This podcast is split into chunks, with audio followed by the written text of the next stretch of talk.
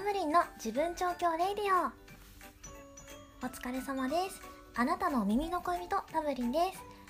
この番組では私が読んだ本をご紹介いたします。理由は物事の本質がブレやすい私が読んだ本のエッセンス本質を誰にでも分かりやすく言語化してお伝えすることにより自分を調教？強制あ調教か。調教しちゃおうというコンセプトです。はいこれが本音です。でまあ建前はお忙しいあなたの代わりに読んだ本を解説します。というわけで本編どうぞ。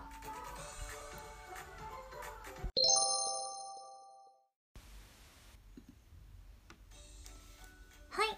今日ご紹介する本は藤野秀人さんの投資家が一番大切にしていること。違います。投資家がお金よりも大切にしていることです。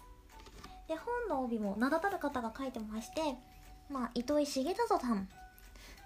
もう一回言ってみようか。糸井重里さん。これはいい参考書です。うちのスタッフもみんな買いましたよ。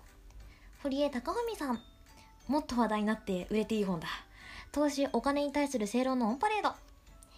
モーニング連載中の大人気投資漫画。インベスター Z の作者さんも大推薦しています。はい。で名だたる方から支持されているこの藤野さんとは一体何者なのか、まあ、経歴をがっつりと紹介します。その方がこの本もすごい楽しめると思うのではい。で藤野さんのお仕事は独立系投資信託、まあ、ひふみ投資で有名なレオスキャピタルの取締役ファンドマネージャーです。いろんな方いろんなことをやっている方なんですが他にも明治大学商学部で長年講師をやって学生の金融リテラシー向上を務めていたりで推薦文を寄稿してくださった、えーと、堀江貴文さん今ロケット事業などをやっていると思うんですけどもそのロケット事業自費でスポンサーとして出資していたりしています。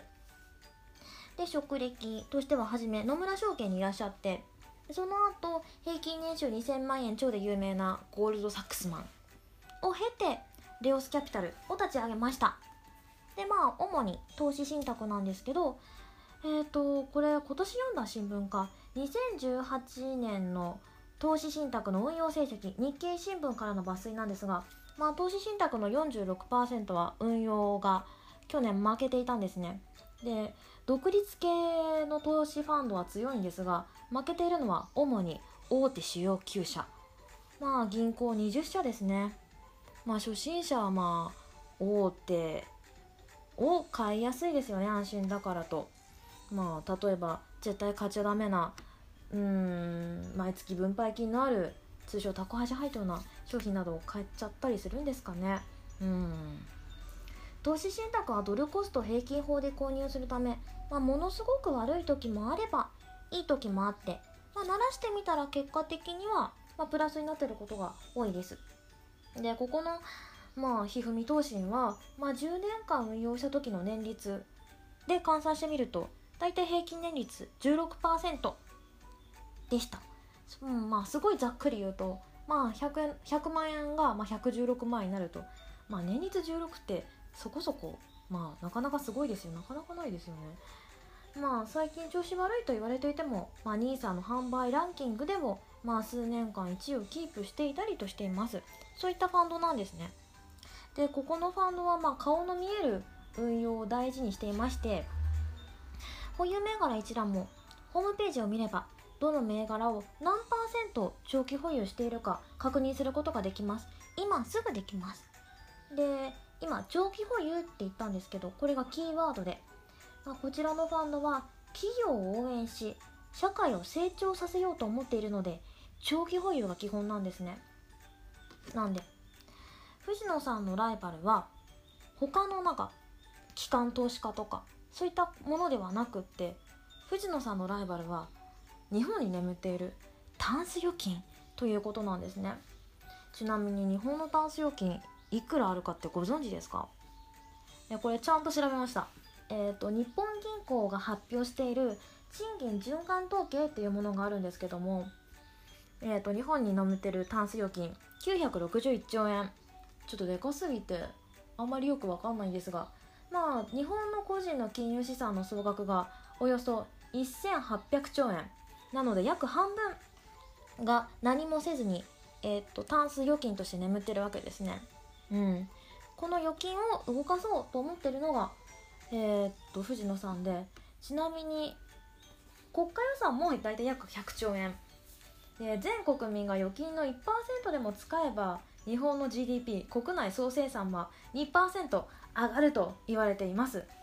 でもそうですよね。銀行に今デフレだから100万円を例えば預けていたとしてもその100万円が複利で200万に化けるのは約7200年後。うん。だったら運用しようよみたいなことをおっしゃってる方なんですよね。すげえ、うん、雑な言葉で今まとめちゃったけど。でこれを少しでも貯金から運用へと、まあ、投資信託市場を盛り上げて日本も盛り上げていきたいなと思ってるんですね。まあ、大体、えーと、日本の個人の金融資産が1800兆円で投資信託市場は前までは100兆円って言われてたんですけども日本銀行の推計が間違っていたということで昨今は70兆円というわけで投資信託市場は日本の金融資産の大体4%ということになるのでこれをもっともっと膨らませていきたいなと考えている方ということででこの方の投資関連本はなんか目先のあぶく銭を稼ぐテクニック本ではなくて、まあ、数字をそこまで読まな読めない主婦でも株式投資積み立ては始められますよということで、えー、と年間まあ数千人という経営者にお会いして、まあ、成長する企業の共通点とか志などをまとめた本などを出版されている方なんですね。で顔が見える運用を大事にされていて、まあ、よく説明会をされていたりとか懇親会もされていてなぜこの企業この銘柄を保有しているのか、まあ、実際に聞くこともできます。私もなんでここの企業を保有してるのかなって聞きに行ったこともあります。で、えーと、と藤野さんは富山県出身なんですけど2019年に富山県にボロ戸建てを購入されたようなんですね。だいたい150坪で小川が流れていて、まあ、土地付きの後古民家を購入したということなんですがいくらで買ったと思いますか？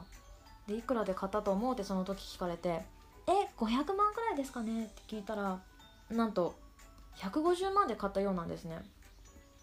まあ東京では500万でも考えられないですけど150万ってすごいですね。ななんで買ったかというと、まあ、富山県は経営者出身ランキング、まあ、社長ランキングが全国でも低いため生まれ故郷に恩返しをしたいなということでそこの古民家そのボロ戸建てをリフォームして、まあ、勉強会とか交流会を開くために購入したということなんですね。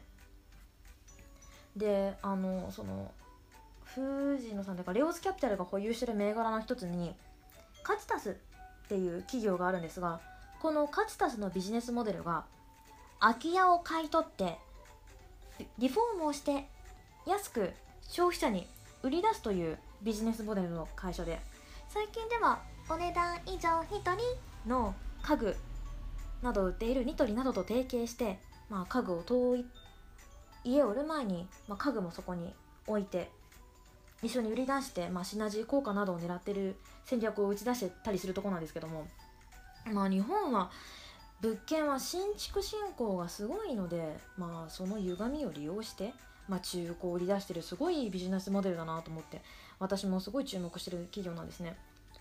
で、まあ、指揮法によりますと2019年10月1日今日現在のき、えーと、時価総額がおよそ1700億。で不動産住宅部門において、まあ、時価総額順位も93 93社中2位ということですごいまあ勢いのある企業だなと。で藤野さんもそのカチタスも保有されてるのでそのビジネスモデルの真似をしたのかなって思いました。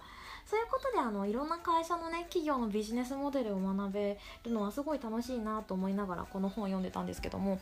まあていうかこの藤野さんの紹介だけで今日もう10分経っちゃったから終わっちゃいそうですね。では終わりの言葉次どうぞ。終わりの挨拶です。はい。すごいな。物好きだな。ここまで聞いてくれてありがとうございます。えっ、ー、とここからは聞かなくても本当に大丈夫です。私の反省会タイムです。うん。はじめほんと原稿用紙56枚書いてでいらないなって言った言葉を削ってうん。やっぱりすごい迷子になるしもっと内容をコンパクトにもできるなっていうの反省です。だって本の紹介してないもん人の紹介で終わって話したい話しちゃってね横にずれちゃったなと思って。うんこれがどんどん良くなるのかな？うんだといいな。まあそれは自分でやるんだけど。で毎回試行錯誤してやっていきたいなと思います。はあ、こほんとすごいね。ここまで聞いてくれるなんてほんとマジ物好き変態さんだな。変態？ね聞いてくれた人に変態変態何言ってんだろう。うん。あ1回目もなんか思った以上に反応があってまるで IPO の IPO のようだなと。IPO ってあのあのなんだっけ初めて上場するあの株ですね。IPO した時すごいお祭りみたくわーって株価が値上がりしますけども。私も1回目は「あタブリン始めたんだって。じゃあ聞いてあげようかわー!」ってみんな聞いてくれたと思うんですけど2回目の内容どうだったかな？うん。ってな感じで。で再生回数も多分今日現在で60くらい？ああそんなすごいな。60人聞いてるわけではないと思うんですけども60回も再生していただいてどうもありがとうございました。で感想を見てると私ってほんと声のインパクトがすごいでかいみたいですね。うん。でそうだね。アニメ声で真面目な話をちゃんとした話をしたらまあギャップで面白いのかなと思うのでまあ今後もそんな感じで真面目な話？真面目か。まあ私すげえ真面目なんだよな。ほい。もうなんだよこれ。やっぱ原稿ないとだグダグダになるな。終わりの挨拶もちょっと原稿書くようにしようちゃんとね。はい。じゃあ次回こそはちゃんと本をまとめて、うん、本のまとめにします。はい。本当お付き合いありがとうございます。あなたの耳の恋人タブリンでした。バイバーイ。